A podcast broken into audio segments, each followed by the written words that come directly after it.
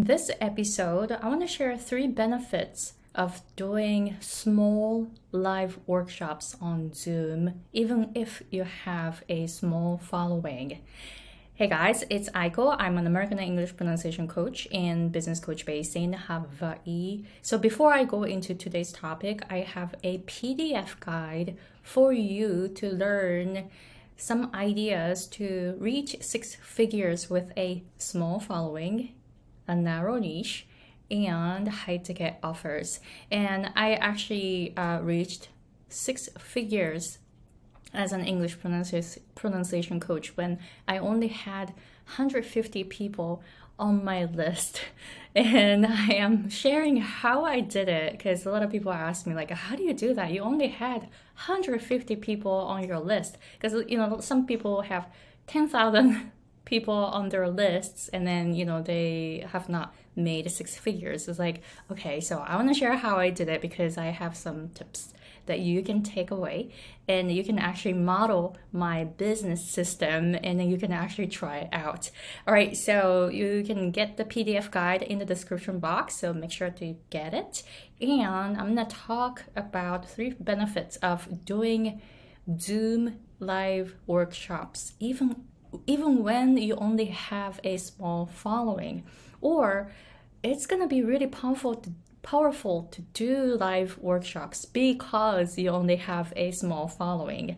So i've actually i have been doing live workshops on zoom so many times almost like once a month. And this is how i made uh, this is how I reached six figures actually. So uh, because I, I kept doing the live workshops. All right, so the first benefit that I'm going to share is that you can actually learn about every single part participant that comes to your workshop. That's a huge benefit for you because I almost know like like almost all the people on my list and then i actually asked them where they found me and how you know what they want to learn from me um, kind of stuff i do the survey uh, to my list and then I actually learn about them. I really want to know every single person on my list. And then when when they actually come to my workshop, I actually want to learn about every single participant. So I actually make a list. Like for example, I just had a business workshop uh, last week, and then I actually made a list here on my note, and I wrote down the names uh, of the participants who signed up for my live workshop and then i try to learn about them. And then during the the workshop i actually write down each person's name and then i actually write down what uh, you know why they're joining what they want to do what they are doing uh, stuff like that what what what their goals are. Like i actually write down on, on my note and I try to learn about every single person at the workshop because I only have a small following, right? So the benefit is because my following is really, really small, I actually get to know every single person. so, and then uh, I'm doing Zoom workshops. I'm not using a webinar option, right? So that means I can actually see them. I encourage them to turn on their camera so that I can actually see them, meet with them on Zoom so that you know we can greet each other, right? So that's how I do it. So that's one benefit that you're gonna have. Yes, your workshops are going to be really small. Do not get discouraged though do not get discouraged by the number of participants that sign up or that actually show up. Do not get discouraged. It's okay. Sometimes I decided to promote my workshop, and sometimes no one signed up, and that's okay. Sometimes two or three people signed up, but then no one showed up at the workshop. I had so many experience in the past. And then that's okay. That sometimes happens. That's okay. That's because your following is really, really small. So it happens. but do not forget about your long term goal. Do not let this short term promotion or something discourage you because your long term goal is somewhere else. Put your heart to get there, not do not get discouraged by the fact that no one showed up or no one signed up. Don't worry about it, just keep going. And the benefit number two is that you can actually uh, interact with every person at the workshop.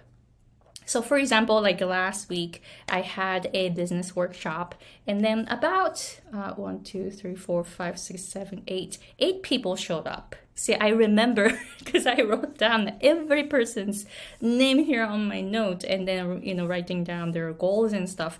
And then the workshop was really interactive. So I asked them yes, no questions. I asked them to put their questions in the chat. I asked them to actually unmute themselves and then speak up or ask questions or share their comments or share their insights share their experience share their uh, struggles blah blah blah.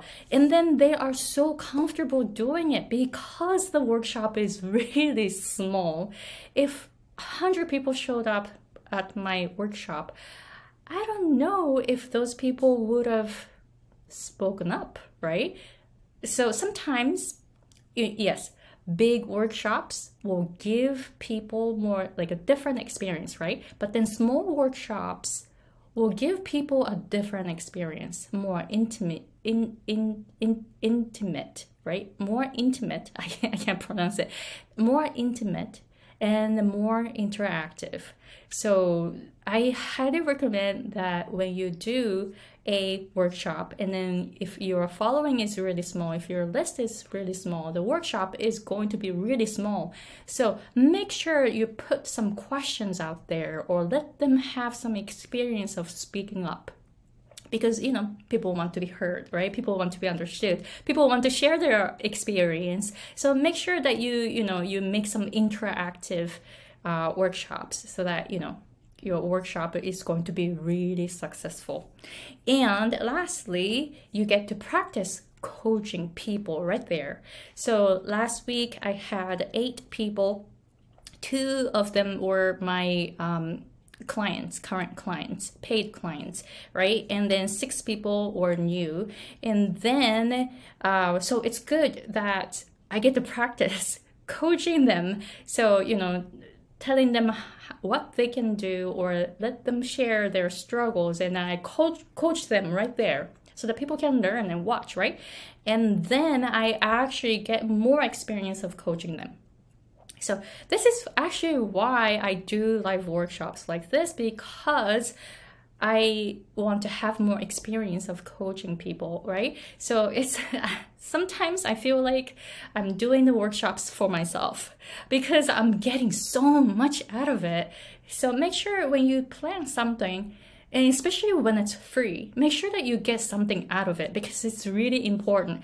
If you're doing this you know everything for other people you will get really exhausted. So make sure that you are doing like you are making content for yourself or you you're doing your um, live workshops for yourself for your experience for your joy for your happiness for you know your your business is for yourself right? For your life right? So um, make sure that you get something out of it. And then sometimes I want to I want to share one thing before I finish uh, this episode. So some sometimes I had only one person showing up at the workshop. So at that moment, I'm like, okay, so only one person. So I tell that person, hey, you are so lucky because I get to focus on you today. I'll make sure that you get the most out of the content. You see this. So maybe a lot of people think that, oh my gosh, only one person showed up. How embarrassing it is, right? No, no, no, no, no. It's actually a good opportunity for you to have the great experience with this just one person. So, one time I had one participant one live participant. Maybe five people signed up, but only one person show, showed up. So I told her, I'll focus on you. Make sure if you have any questions, please let me know. And then I started giving some um, great tips. And then I coached her, answered her question. You know what happened? She signed up for my paid offer. So I had the conversion rate of 100%. One person showed up, she became my client. You see this. This is so powerful. And this is why um, I get the high conversion rate. And sometimes, like uh, last week, no one signed up for my paid offer. I mean, two of them were already my paid clients, so I have been coaching them, so I know them really well. And then I had like six new people, and they did not sign up for my paid offer, you know, the back end product, and that is totally fine because it's just a uh, experience and then i'm like just think about like oh how i can make it better next time so that's it. I do not get discouraged. I just, it actually gives me more motivation. It's like, I need to do it better next time and just keep improving it. And then the one, one workshop before last week's workshop, um, it was really successful because I had um, maybe like, yeah, again, I had like seven clients, I mean, seven participants, seven live participants and three were my current clients. And then three people sh- uh, signed up for my paid offer. you see, the conversion rate was so high, even though I only had seven live participants.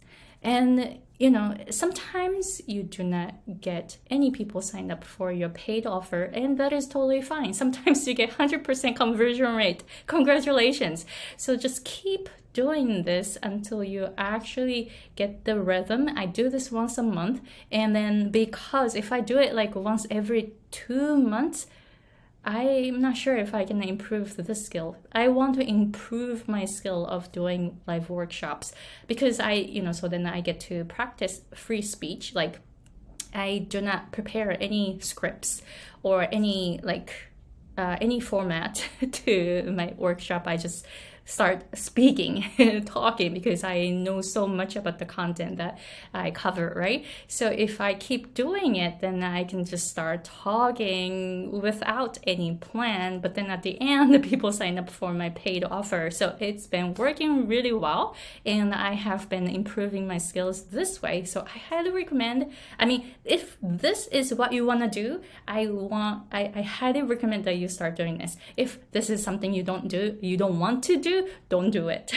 but um, I'm just letting you you know that small workshops work really well when you have a small following because you have a small following. So let me know if you have any questions. And again, I uh, have a PDF guide um, where you can learn how to reach six figures with a small following and a micro niche and high ticket offers. I packed so much information in this PDF. So please go to the description box and sign up for it. And if you're interested in my business coaching, I provide business coaching to coaches who want to um, who want to reach six figures with a small following, micro niche, and high ticket offers. I provide a 12 month business coaching package and one person is taking it already and i'm looking for maybe just a few more people. So if you are interested in, in it i i will be able to guide you in the long run. I used to have like a 12 week program but like you can you you can really do so much in 12 weeks right? But then if you have me as a coach as your coach for 12 months you can do so much and then i can watch you you know improve and build and you know grow your business taking 12 months. So if you are interested in it, please let me know. I'm going to put the uh, link here so you can um, apply for my business coaching. All right, so thank you very much for watching and looking forward to seeing you again in the next episode.